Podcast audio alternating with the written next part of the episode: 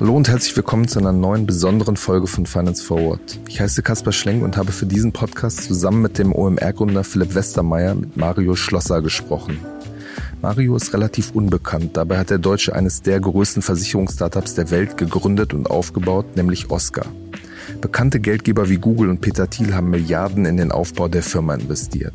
Im Podcast hat er sehr offen und ehrlich erzählt, wie ihm der Weg von der Uni Hannover bis an die New Yorker Börse gelungen ist und wie er seinen prominenten Mitgründer Josh Kushner eigentlich kennengelernt hat.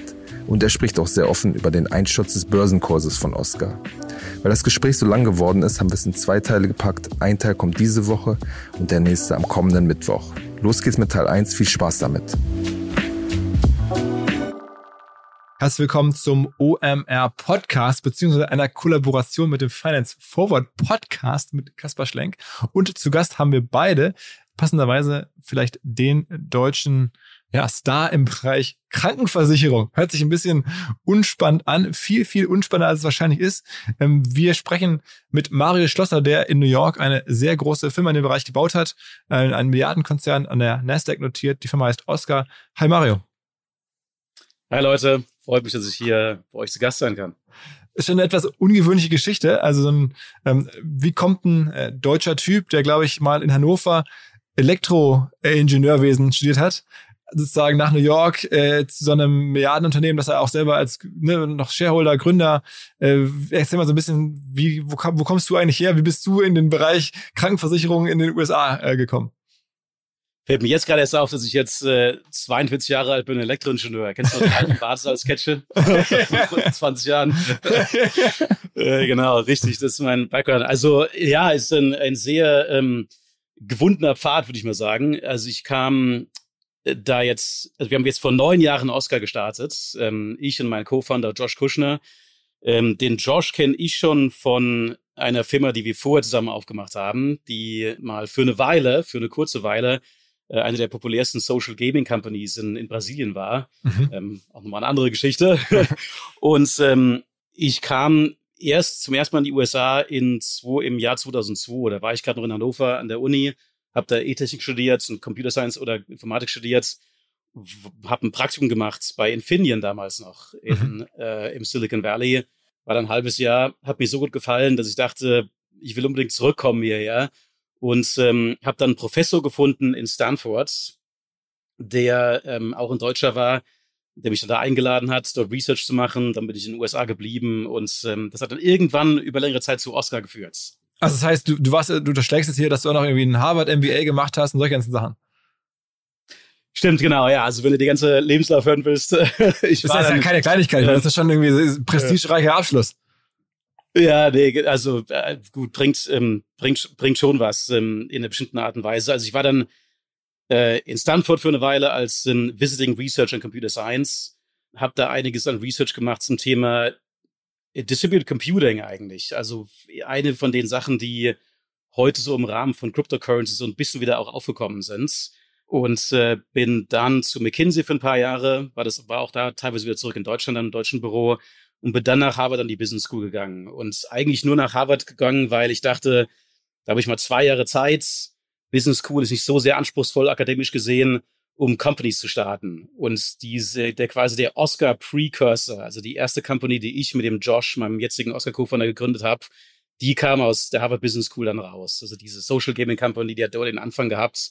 Und äh, ja, und sagen wir jetzt, Josh Kushner, da werden jetzt vielleicht einige irgendwie sagen, der Name sagt mir irgendwas. Das ist der Bruder des berühmten Jared Kushner, der wiederum ja dann der ähm, Schwiegersohn von Donald Trump ist, korrekt?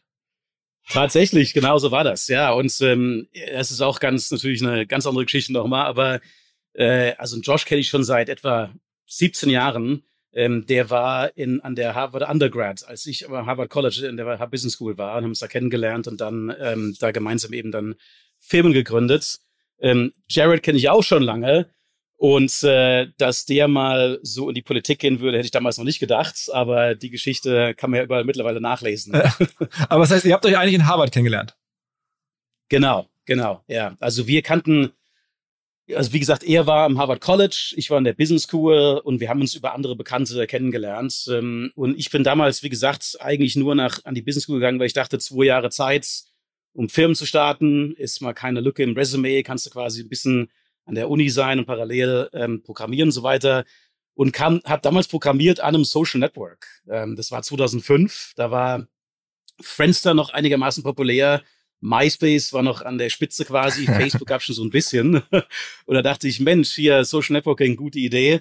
Ähm, bisschen programmieren, Code ist auch nicht so schwierig zu programmieren.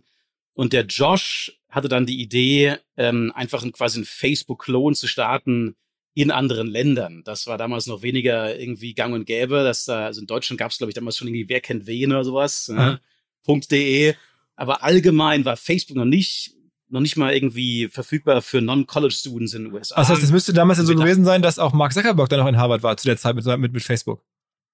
Nee, der war schon, der ist, glaube ich, 2004 in Silicon Valley gegangen und ist da aus der Uni raus. Aber es war dann auch so, dass ich in, also einige non, everybody in Silicon Valley has stories like this, aber ähm, als ich damals 2005 mich entschieden habe, nach Harvard zu gehen, habe ich einige Leute angef habe ich einige Leute gefragt, ob das eine gute Idee ist oder nicht. Und äh, der Sean Parker schrieb mich damals an und sagte, hey, we've got this new company called thefacebook.com. Willst du mal vorbeikommen, Palo Alto und Hallo sagen und irgendwie was zusammen machen? Und dachte ich, hey, who needs a social, another social network? Ja, kann ich auch selbst bauen. und, äh, wie gesagt, dann, naja. Okay, und dann war der aber selber schwer zu vergleichen. Aber das Ding, das ihr dann gemacht habt, das hat dann nicht gut funktioniert offensichtlich oder nicht, nicht zumindest nicht so gut funktioniert, wie man, wie man sich erhofft hätte klassische Startup-Story, würde ich sagen. Also die ursprüngliche Idee war ähm, Social Network für Latin America. Äh, das war wirklich die ganz simple Idee. Ähm, Facebook war nur in Englisch verfügbar. Die hatten in Brasilien, Argentinien sowas kein Eigengewächs damals in, an Social Networking. Das, diese Idee, die ging, verlief quasi total im Sand. Also wir haben dann einige Jahre dran rumgebastelt. Ich bin dann nach Harvard erstmal zum Hedgefonds gegangen. Bridgewater Associates heißt der mittlerweile der, der weltgrößte Makro-Hedgefonds. ähm, auch nochmal eine andere Geschichte, auch eine interessante, interessantes Pflaster, ja, sehr, sehr starke Culture. Und ähm, habe dann so parallel quasi die Server am Laufen gelassen, so ein bisschen programmiert auf der Seite. Aber das hat nie so richtig abgehoben. Ich habe dann damals, auch wieder deutsche Verflechtung hier, das war im Jahr 2008, glaube ich, ähm, in Deutschland ein Online-Spiel gesehen, das sehr populär wurde. Es hieß das Penner Game. Oh ja. Kennt ihr vielleicht auch noch. Hat ja. mein Stammgast Sven Schmidt gemacht. Ja, ja, absolut, ja, klar. Ah ja. Ja, ja, genau. Das ja, sehr genau. Gut, ne? glaube ich, zwei, irgendwie zwei, zwei irgendwie Gymna die Schüler aus Hamburg oder so das gebaut haben. Und dann hat, kam einer erfahrener Unternehmer hat sich eingekauft. Das, den, den kennen wir sehr gut. Ja, genau. Okay. Ah, interessant. Okay, mhm. die Geschichte kenne ich ja nicht. Aber ich habe das dann von hier aus gesehen, aus New York. Und, und ähm, ein Kumpel von mir, der auch ein Deutscher ist, in Brasilien ist mittlerweile, der wurde damals so süchtig nach dem Spiel, dass er es Tag und Nacht gespielt hat, irgendwie Wecker gestellt hat, wann irgendwie da die neuen Drops kommen und so weiter. Unglaublich, ja? Und ähm, dann dachte ich halt, Mensch, das ist doch mal eine gute Idee, ähm, das mal in Brasilien zu, zu machen. Und wir haben dann quasi diese Art von RPG Roleplaying Game äh, im Prinzip genommen und die lokalisiert, ein Brasilien Spiel rausgebracht mit der gleichen Codebase, die wir damals auf dem Social Network benutzt haben und ähm, daraus ein, so, ein, so ein Fußballspiel gemacht. Also du hast irgendwie so einen, so einen jungen Typen gemanagt, der irgendwie aus der Favela, den ähm, Elendsgebieten dort, dort, ähm, dort kam und irgendwie bis ins Nationalteam gecoacht werden musste. Und das war unser Spiel. Und ähm, das wurde enorm populär. In diesen Jahren, so 2008, 2009, waren die ganzen Social Network Channels ja total offen. Da war es irgendwie Singer, Farmville und so weiter.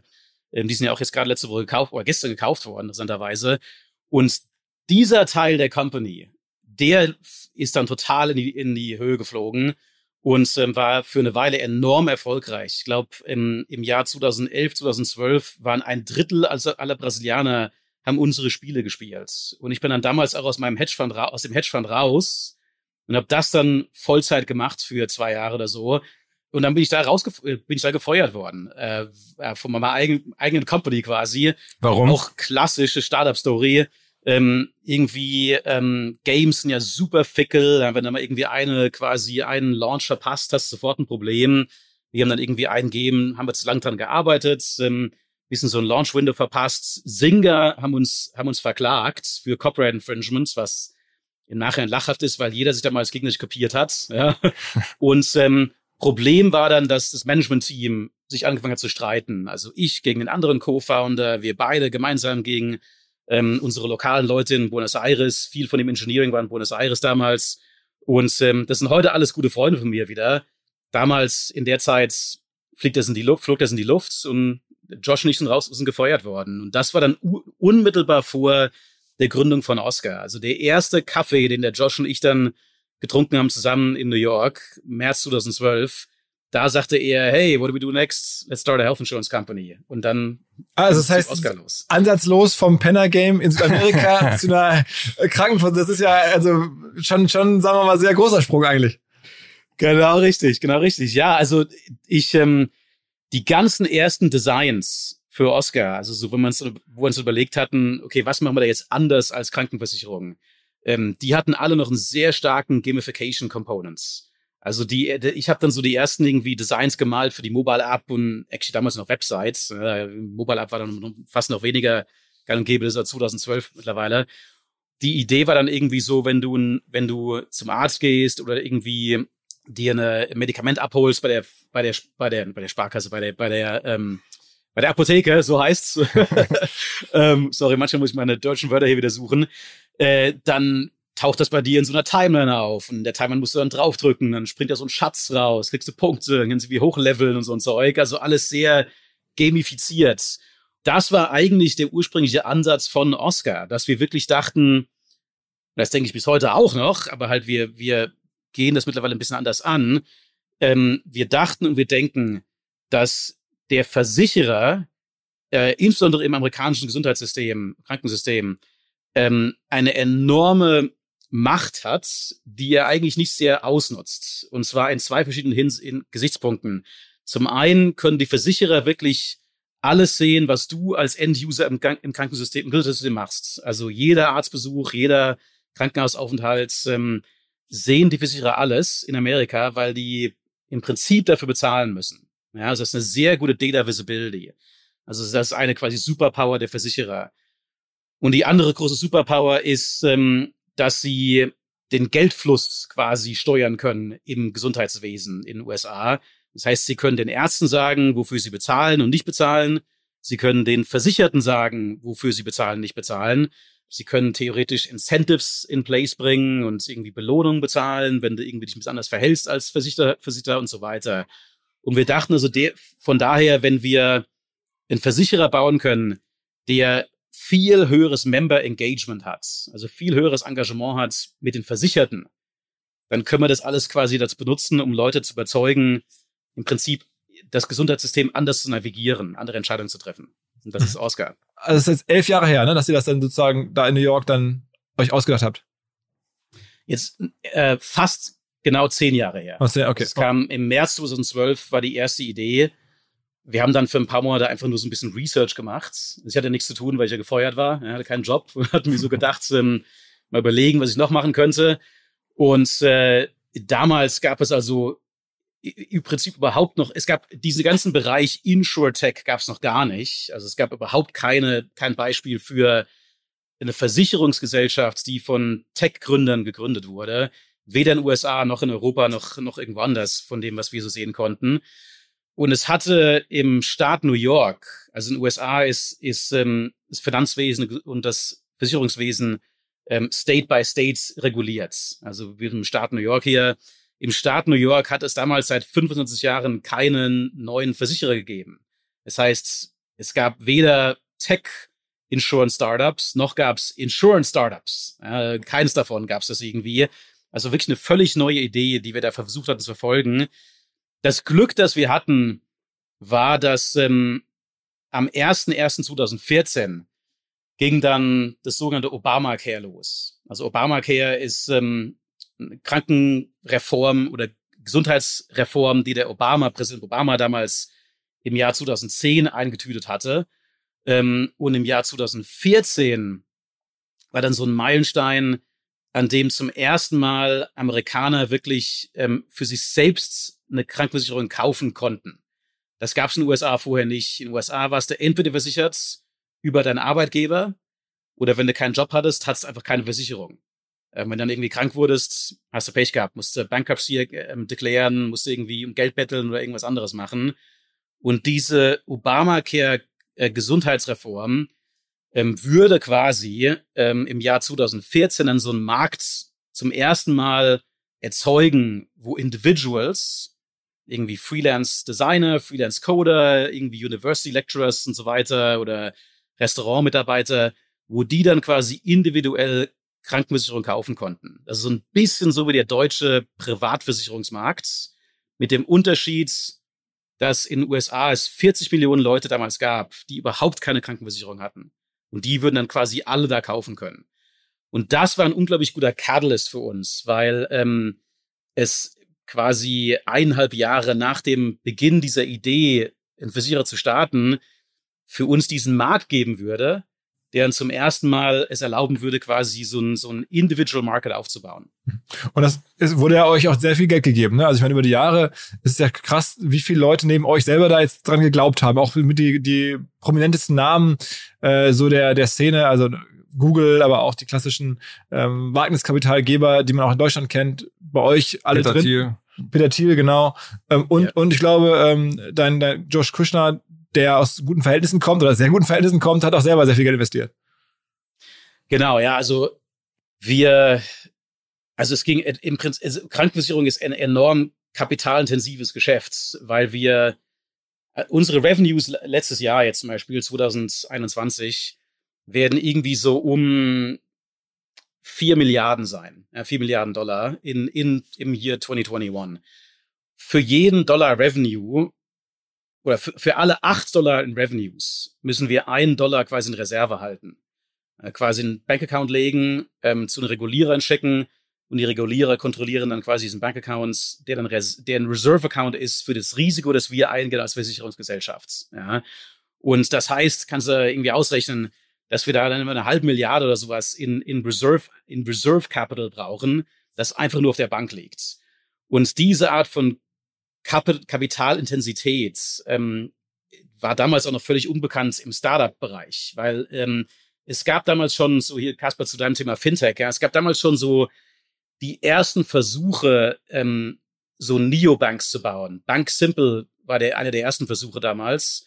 Und Bank Simple war damals, oder eigentlich alle Neobanks, die es damals so gab, haben alle quasi versucht, keine Bank zu sein.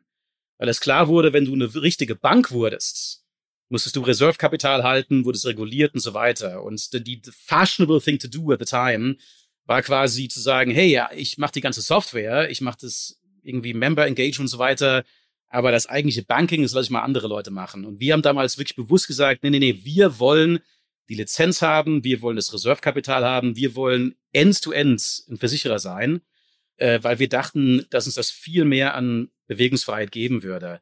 Ähm, ein Claim to Fame, ich weiß nicht, ob das wirklich stimmt, aber heutzutage nennt sich jeder, muss mal gucken, wenn irgendwie so Pitches oder sowas liest, ähm, im Insurance-Bereich nennt sich jeder irgendwie Full Stack Insurance Company oder Full Stack Healthcare Company. Und ich bin mir ziemlich sicher, dass wir damals die ersten waren, die diesen Begriff Full Stack benutzt haben in Bezug auf okay, da ist eine Lizenz, regul bist reguliert und so weiter. Ähm, weil ich weiß noch ganz genau, dass wir damals im Jahr 2012 ich ein Resume gelesen habe von irgendwie Developers oder sowas und irgendwie dann irgendwie Backend, Frontend, oh, full, I'm a Full Stack Developer und so weiter. Da kam der Name ja her. Und ich habe dann damals angefangen, in unserem, in unseren Pitches bewusst diesen Begriff zu benutzen, weil ich dachte, oh, um, Tech Insiders understand that thing, Venture Capitalists understand this terminology um, that's gonna make us look cool and technology oriented. und ähm, ja, also du hast aber genau recht. Also wir haben im Laufe der Jahre, you know, honestly, ich habe jetzt aufgehört zu zählen, aber einige Milliarden an, an Risikokapital einnehmen, eingenommen, einnehmen müssen, ähm, weil eben das ein kapitalintensives Geschäft ist und äh, bis heute auch noch das der Fall ist. Hm. Was ist denn dann euer tatsächliches, eure Produktvision? In Deutschland können wir es ja nicht äh, sozusagen ausprobieren. In was hat dann so ein Peter Thiel oder Google da rein investiert, dass sie gesagt haben, ihr macht das besser als jetzt ähm, die etablierten? Weil es gibt ja auch einen Grund, warum 25 Jahre da niemand was Neues gegründet hat. Ja, genau. Ähm, ganz einfach eigentlich. Ähm, äh, günstigeres, ich muss immer die deutschen Begriffe mir überlegen, ähm, äh, günstigere Gesundheit. mal so. Amerika insbesondere ist bei weitem das teuerste Gesundheitssystem in der Welt. Also in Amerika gehen etwa 18 Prozent des GDP, des Bruttosozialproduktes, ins Gesundheitssystem. In Deutschland ist es, glaube ich, irgendwie 10 Prozent oder so. So in der Schweiz, Japan und so weiter, vielleicht 9, 10, 11 Prozent. Das Amerika gibt unglaublich viel aus fürs Gesundheitswesen und ähm, hat äh, verglichen mit anderen reichen Industriestaaten die schlechtesten Outcomes. Also irgendwie ähm, äh, höchste Sterblichkeitsrate von Müttern im, in der Geburt und so weiter. Und ähm, für meine Begriffe das größte Problem ist Affordability. Also quasi, ähm, sag mal, wie sagt man da auf Deutsch, äh, ob man sich das leisten kann, zum Arzt zu gehen. Das ist konsistent gesehen das größte Problem. Klar kannst du irgendwie, wenn du Ingenieur im Silicon Valley bist, kannst du leisten, zum tollen Arzt zu gehen oder sowas. Ähm, aber es gibt unglaublich viele Menschen in den USA, die äh, in ökonomischen Verhältnissen leben, wo sie echt irgendwie Medikament nicht leisten können oder nicht leisten können, zum Arzt zu gehen und so weiter. Und wir haben, wir dachten echt, der Versicherer ist am Ende dafür verantwortlich, von dir als End-User Geld einzunehmen, einmal pro Monat quasi Prämie einzunehmen und dann für deine ganze Gesundheitsvorsorge ähm, äh, oder Vorsorge und Leistung und so weiter zu bezahlen. Ganz einfach das Versicherungsgeschäfts. Das heißt, wenn wir als Oscar ähm, unsere User darauf quasi trainieren können, dass bevor die sogar zu, überhaupt erstmal zum Arzt gehen, die erstmal bei uns checken, wer der beste Arzt ist, wer der günstigste Arzt ist, was die beste Medizin ist für diese, für diese bestimmte Sache, die sie jetzt, die sie jetzt äh, lösen wollen, dann können wir den, die viel mehr leiten ähm, zu der, zum besten Outcome und quasi der günstigsten Leistung, die für sie, die sie gesund machen würde. Ähm, und dazu musst du eigentlich der Versicherer sein, das richtig machen zu können. Weil nur der Versicherer, wie gesagt, die End-to-End-Visibility hat und nur der Versicherer quasi eben so ein Business Model hat, wo Versicherer mehr Geld macht, wenn deine Gesundheitskosten runtergehen, du also quasi ähm, schneller gesund wirst.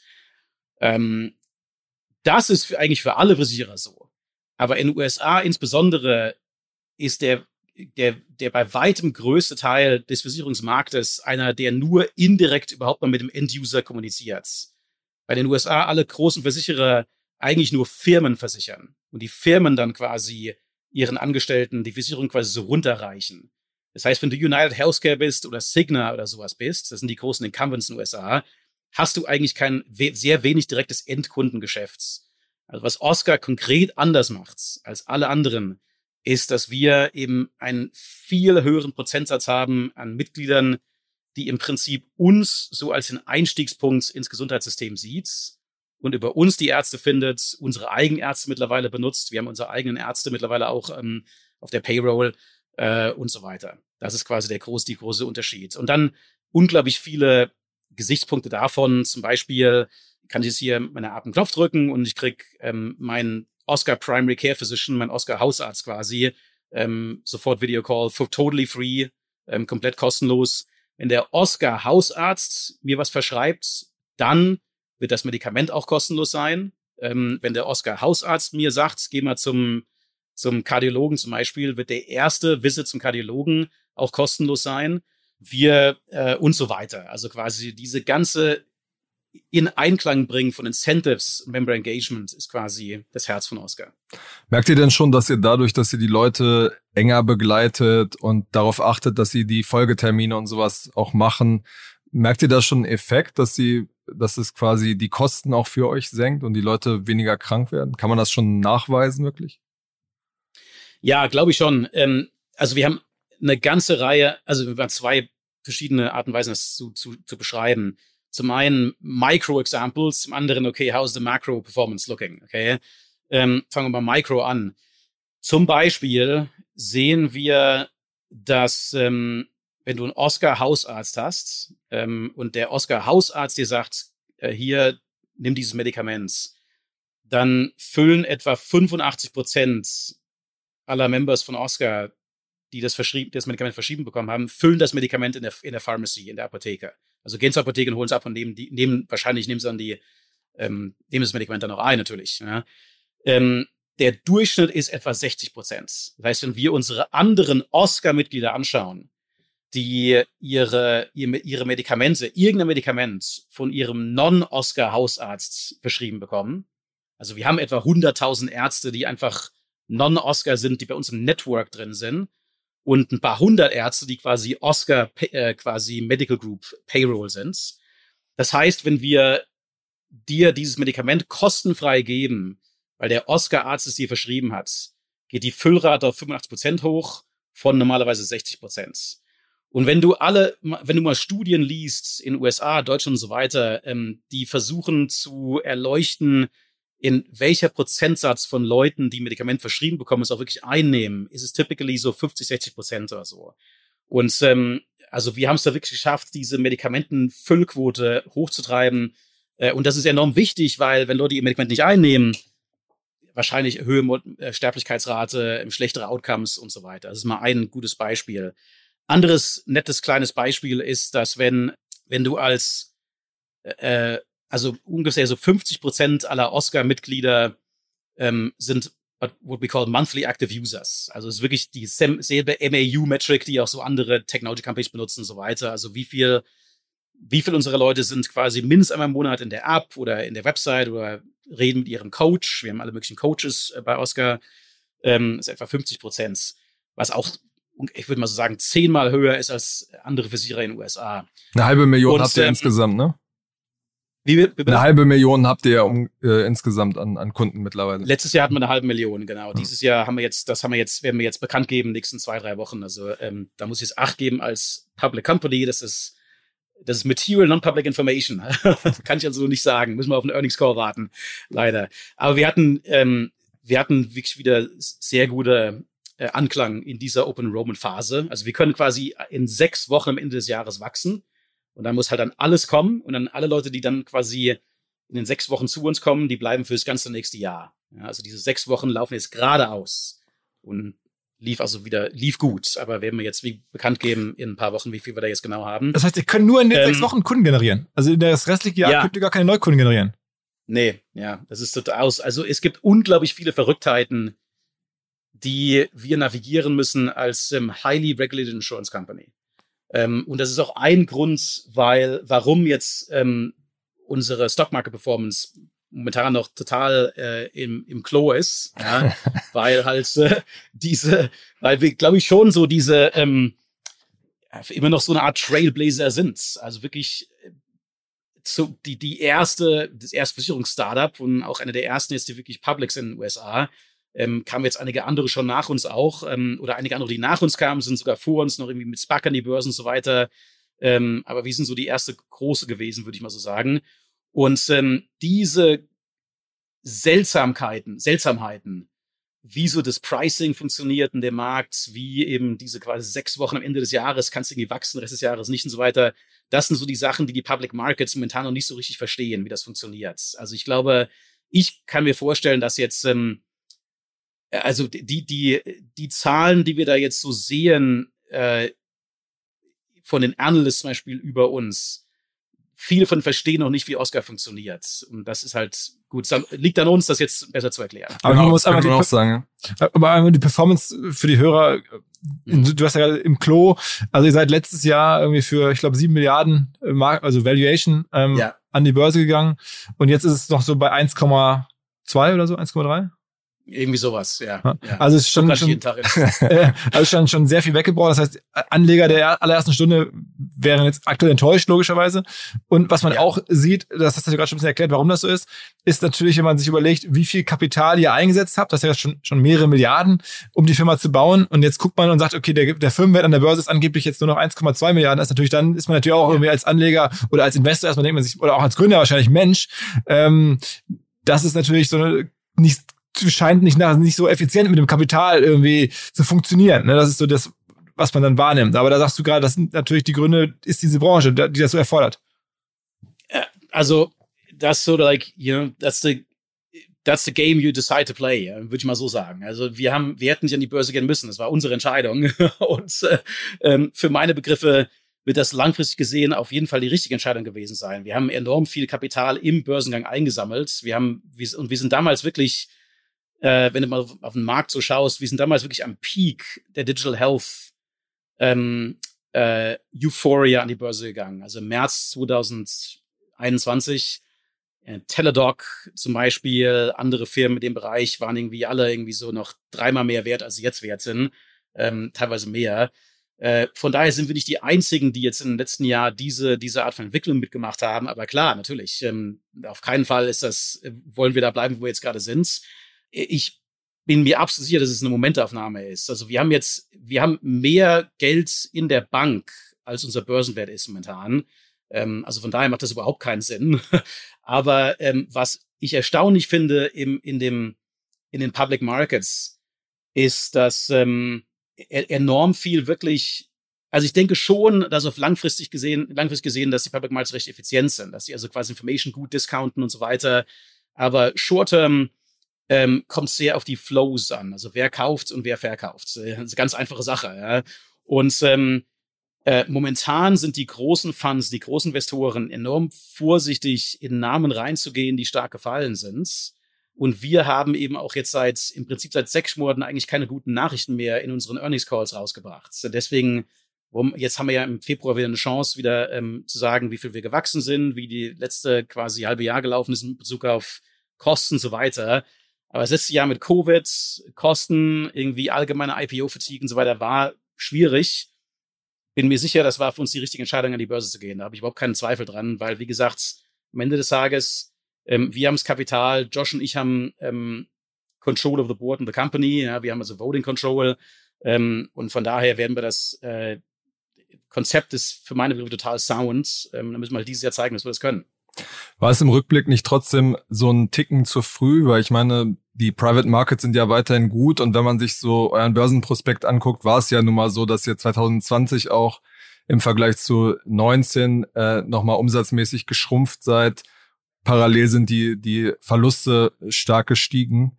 Äh, warum trotzdem diese Entscheidung im vergangenen Jahr, da an die Börse zu gehen? Ja, es ist das eine von den Punkten, die, ähm, glaube ich, schwierig, schwierig zu erklären sind. Wir zwischen 2020 und 2021 sind wir um ähm, 55 Prozent gewachsen im Revenue. Die Revenue Line, die geschrumpft ist, ist die Net Revenue Line after Reinsurance. Also was wir machen, ist, ähm, wir nehmen einen Teil dieser, des Premiums, das wir bekommen, wie gesagt, letztes Jahr etwa vier Milliarden oder sowas, und wir geben einen Teil davon an Reinsurer ab. Ähm, und äh, also, äh, AXA zum Beispiel ist einer von Reinsurern, Canada Life ist einer Reinsurer. Und das heißt, wir können quasi weniger Reservekapital in Reserve halten, weil einiges von diesen Reservekapital dann von Reinsurern kommt. Und der Prozentsatz im Jahr 2020, ähm, der, äh, oder sorry, 2019, 2020, du glaube ich meinst quasi 2020 ähm, Zahlen, zwischen 2019 und 2020 sind wir 75 Prozent gewachsen, also nochmal mehr gewachsen. Ja? Da sind wir von etwa eine Milliarde, was war glaube ich auch 2,3 Milliarden hoch oder sowas. Ähm, wir haben die Reinsurance ähm, Percentage von etwa 20 Prozent auf 70 Prozent hochgezogen damit wir weniger in Reserve halten müssen in diesem Bereich. Das heißt, die Revenues, die per quasi äh, Accounting in dieser Net Revenue Line auftauchen, die sind runtergegangen. Und das ist das, was dann irgendwie auf ähm, whatever, Reddit oder irgendwie so Yahoo Finance auftaucht oder sowas. Das hat mit der ökonomischen Realität von Oscar nichts zu tun. Wir, wir sind ähm, wir sind in dem Bereich in dem Jahr 50 Prozent gewachsen, zwischen letztem, zwischen 2020 und 2021 45 Prozent gewachsen. Ähm, und wie gesagt, dieses Jahr auch wieder ähm, sehr guter Anklang gefunden. Also es gibt eigentlich keinen anderen Versicherer, der so viel jemals gewachsen ist wie wir. Das gibt es eigentlich, das gibt es eigentlich nicht. Das einzige Jahr, in dem wir geschrumpft sind, war von 2016 auf 2017. Da sind wir von 120.000 Members auf 90.000 runtergegangen. Und das war das Jahr, in dem Trump Präsident wurde, ähm, der Affordable Care Act quasi total in Seilen hing. Affordable Care Act ist der andere Name für Obamacare. Ähm, alle anderen großen Versicherer rausgesprungen sind, die kamen jetzt alle wieder rein letztes Jahr und so weiter. In den letzten Jahren sind wir unglaublich gewachsen. Es ist eigentlich für dich Nummer verrückt, wo, wo du das gerade sagst, ähm, mit Obamacare und auch mit dem Trump, ist ja irgendwie schon auch fast ironisch, dass sozusagen ausgerechnet dein Co-Gründer, äh, dessen Bruder jetzt der Trump unterstützt hat und der damit ja sozusagen, wenn ich es richtig verstehe, auch so ein bisschen gegen das, gegen euer Business ja. arbeitet. Super ironisch. Komme ich gleich drauf nochmal. Ich will nur eine, einen Makropoint sagen. Katharina, du hast noch vorher gefragt, ähm, ob das funktioniert, wie sie so machen von Member Engagement her. Macro-wise. Also Insurers haben quasi äh, haben drei important Metrics. Okay, ähm, eine ist Membership, was direkt in Revenue sich, sich quasi ähm, äh, konvertieren lässt, ähm, wo wir, wie gesagt, in den letzten fünf Jahren 75 Prozent, glaube ich, Annual Growth Rate gewachsen sind. Also äh, größtes Wachstum gab es für meine Begriffe noch nicht in der Insurance, in der Insurance-Welt. Die zweite wichtige ist die sogenannte Medical Loss Ratio. Also von den Revenues, die du einnimmst, die Schadensquote. Wie viel Prozent? Genau, richtig. Ja, geht hm. gerade wieder raus. Ähm, eine recht gute Zahl für Insurers ist 85, 85 Prozent. Also 85 Prozent, 85 Cent aller Dollars, die du einnimmst, gehen aus, gehen wieder raus quasi für Medikamente, kannst ähm, äh, Krebs, Krebs, ähm, äh, Operationen, alles Mögliche quasi. Ja. Und die dritte Quote ist ähm, die Admin Ratio, quasi wie viel von den remaining Revenues, die du bezahlst dafür, dass du deine Insurance Company am Laufen hältst und irgendwie Mind Salary drin und so, und so weiter. Und ähm, für Oscar war das jetzt so, dass seit 2017 wir ähm, etwa zehn Punkte rausgenommen haben an der Medical Loss Ratio. Also wir sind von 95% auf 85% runtergegangen. Wenn du 2016 zurückgehst, sogar irgendwie 20 Punkte oder sowas rausgezogen. Und im gleichen Zeitrahmen quasi pro Jahr 50% gewachsen sind. Und diese Kombination von Kosten runter und Wachstum enorm hoch ist also ist, ist völlig unheard of in, im, im Versicherungsmarkt. Ähm, wir haben damals noch ähm, unser erster Rückversicherer war Berkshire Hathaway ist ja Warren Buffetts, mhm. Warren Buffetts Firma, der, dessen Bread and Butter war ja für lange Zeit ähm, Geico, äh, ne? Insurance. Der, Geico zum Beispiel, genau, einige andere Insurance Companies as well. Und der hat so einen, der hat einen, einen Typen für ihn, der quasi alles Insurance managt, ähm, war auch für lange Zeit so der Heir Apparent. Ähm, und der hat unter ihm einen, so ein total verrückter, former, vorheriger Physikprofessor, ähm, der immer so, wenn er bei Oscar im Büro war, irgendwie so kurze Hosen anhat und sowas. Ja, aber unglaublich smart. Und das sind die beiden schlausten Leute, die ich jemals im Insurance-Bereich gesehen habe. Und ähm, die waren, haben damals in 2017 waren, waren die bekam nach AXA, 2018, sorry, wurden die zu unserem ähm, actually zweiten Rückversicherer ähm, und haben damals gesagt, guys, um, we think what you're doing is super incredible, disruptive and everything else, but there's just no way you can lower medical loss ratio at the same time that you're growing. Ja, it's just not going to work. Und, und das haben wir wirklich gemacht. Und ähm, von daher, Kaspar, zu deinem Punkt, ähm, Kapitaleinsatz und so weiter, ähm, es ist absolut untragbar, dass wir weniger wert sind als das Geld, das wir eingenommen haben. Das fühle ich mich total bescheuert dabei. ja. ähm, äh, und ähm, wie gesagt, Momentaufnahme. Aber ich bin mir absolut sicher, dass die Metrics, die wir so hingelegt haben in den letzten paar Jahren, allgemein, wenn du die Trendline siehst, also sehr, sehr schwer kopierbar sind. Und auch andere Firmen in dem Bereich, äh, Bright, Clover, ähm, Lemonade, die sehen alle überhaupt nicht so aus. Also der, bei denen sind alle, das, Wachstum ist nicht so Einklang mit, mit Kostenperformance. Da sind wir mindestens ein paar Jahre ahead of everybody else, für meine Begriffe. Und ähm, das müssen wir halt weiter einfach zeigen dann. Die letzten zwei Jahre waren, waren schwierig zu beurteilen wegen Covid auch. Also Covid war im Jahr 2020 für Insurers hat zu niedrigen Kosten geführt, im Jahr 2021 zu höheren Kosten geführt. Wenn du Average nimmst, immer wieder gut aus. Aber wie gesagt, da müssen wir im Earnings Call jetzt wieder noch mehr drauf zu sprechen kommen. Mehr in einem Monat dazu. Wie erklärst du dir jetzt das? Josh und Jared. Ja, genau. Das, da sag mal ein paar Worte zu, weil das ist ja eigentlich verrückt, oder? Ja. Ja, natürlich verrückt. Du, also wir haben, ähm, als Trump damals gewählt wurde, äh, weiß ich nur, dass das, das Verrückteste war irgendwie so ein Artikel wo, ich weiß gar nicht, welche Zeitung das war, es war eine ernstzunehmende, ernstzunehmende Zeitung.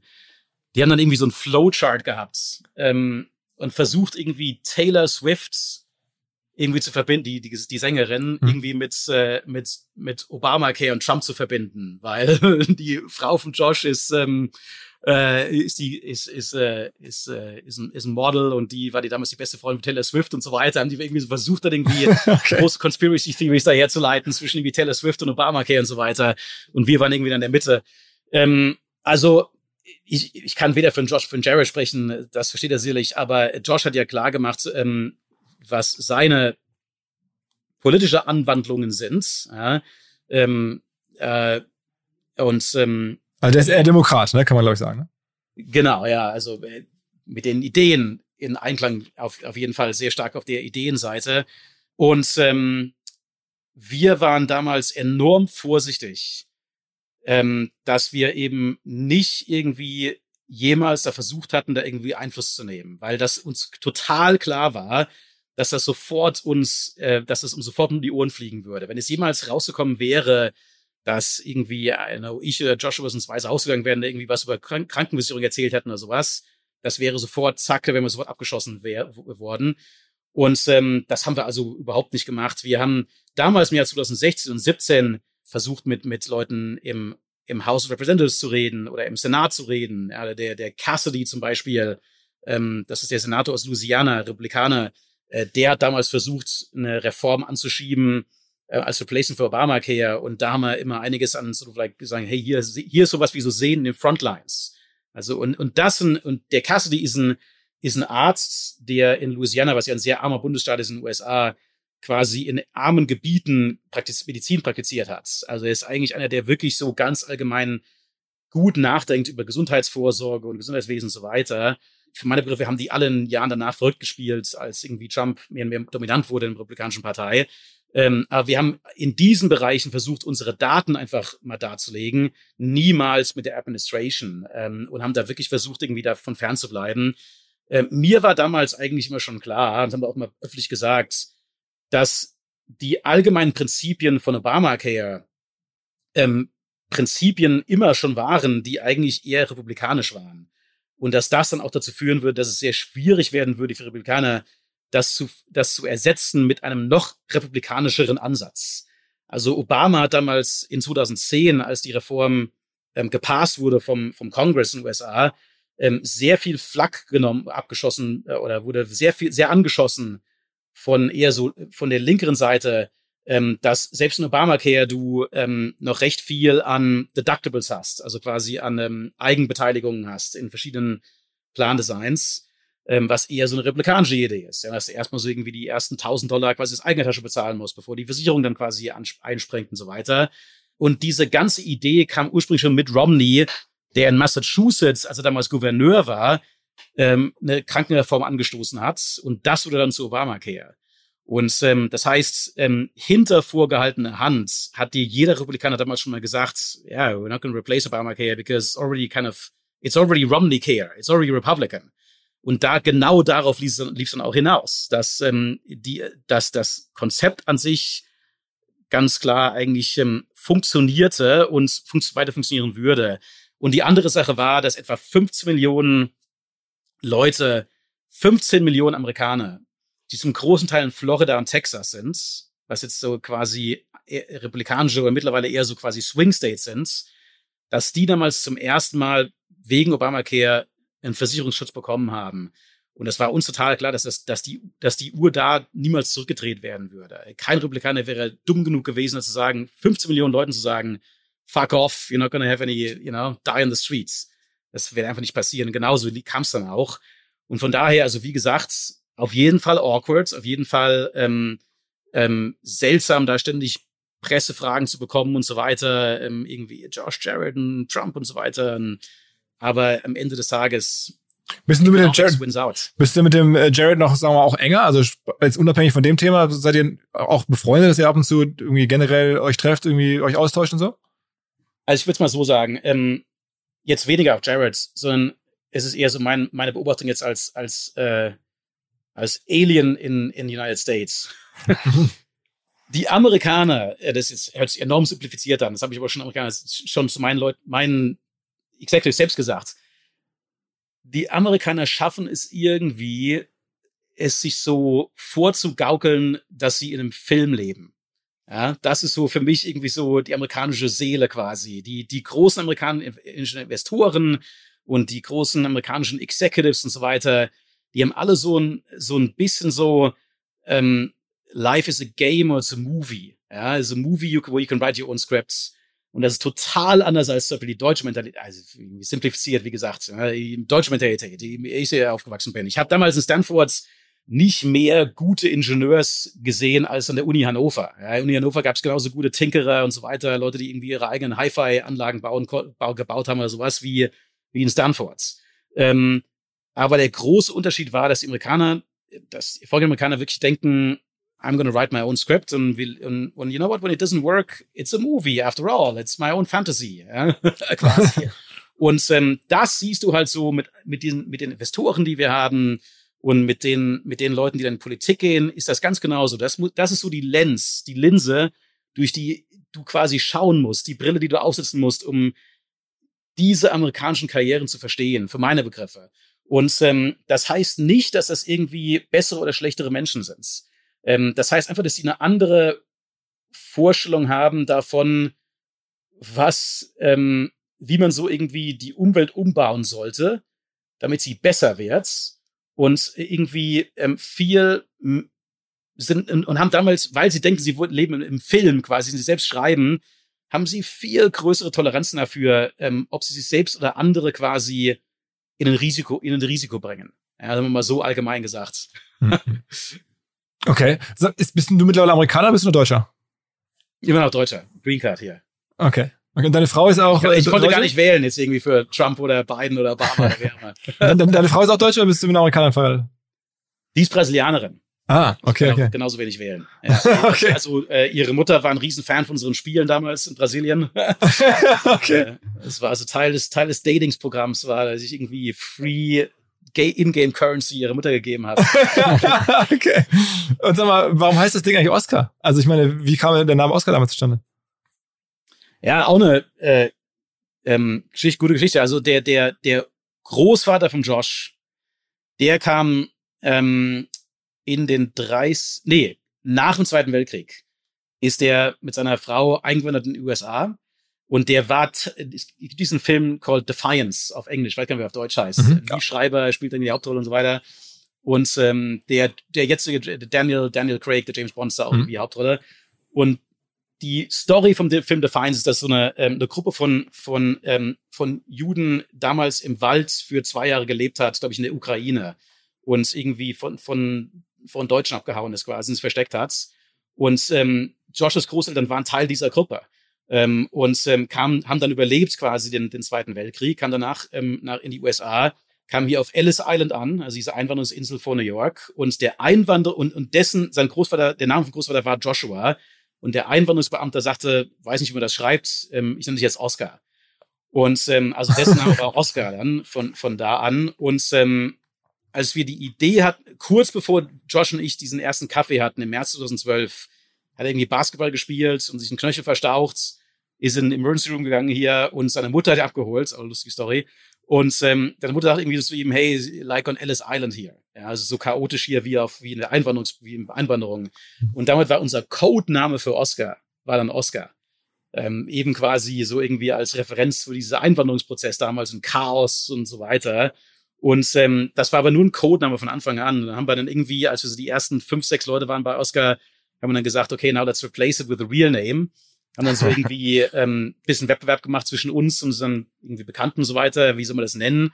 Und dachten dann irgendwie, hey, you know, no, nobody has ever called an insurance company by a first name. Fangen wir mal anfangen, das zu machen.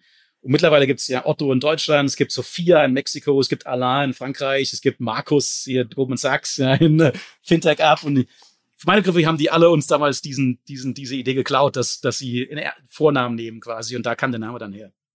Und der Josh, noch eine weitere Geschichte da, sorry, Geschichte. ja, ist doch gut. Ähm, als, als ich einen Josh kennengelernt habe in, in, ähm, in Harvard, also wie gesagt, der ist sechs Jahre jünger als ich, glaube ich. Der war am Harvard College, ich war in der Business School. Ähm, und über einen Bekannten, der dann bei uns auch in der ersten Firma, wo es tu drin war, haben wir uns kennengelernt. War ich glaube ich, der erste Deutsche, mit dem er jemals geredet hat in seinem Leben, weil, weil seine Familie so ähm, anti-deutsch war, ähm, natürlich anti-Nazi, aber anti-deutsch war aus dieser historischen Erfahrung her, dass die im Zweiten Weltkrieg gerade so überlebt haben.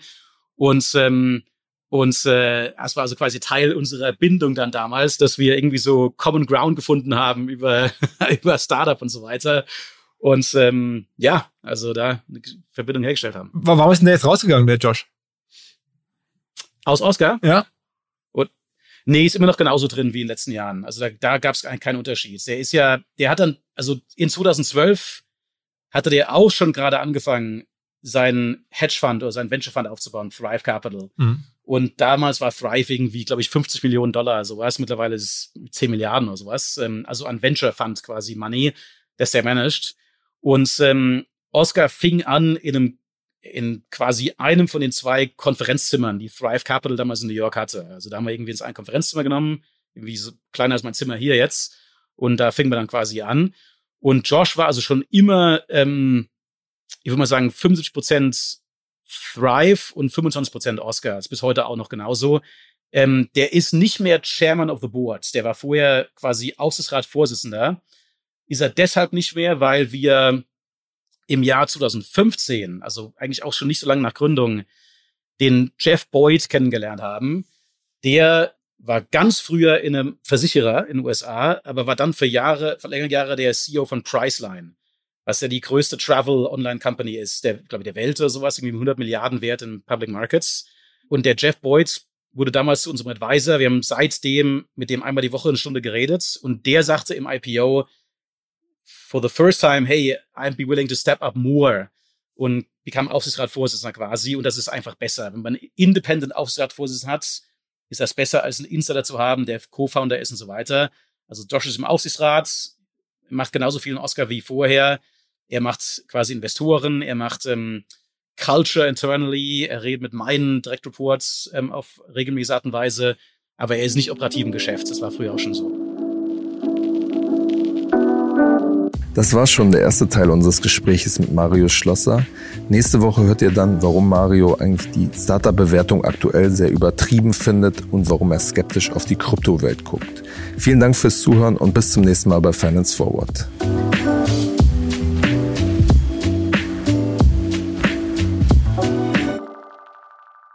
Dieser Podcast wird produziert von Podstars bei OMR.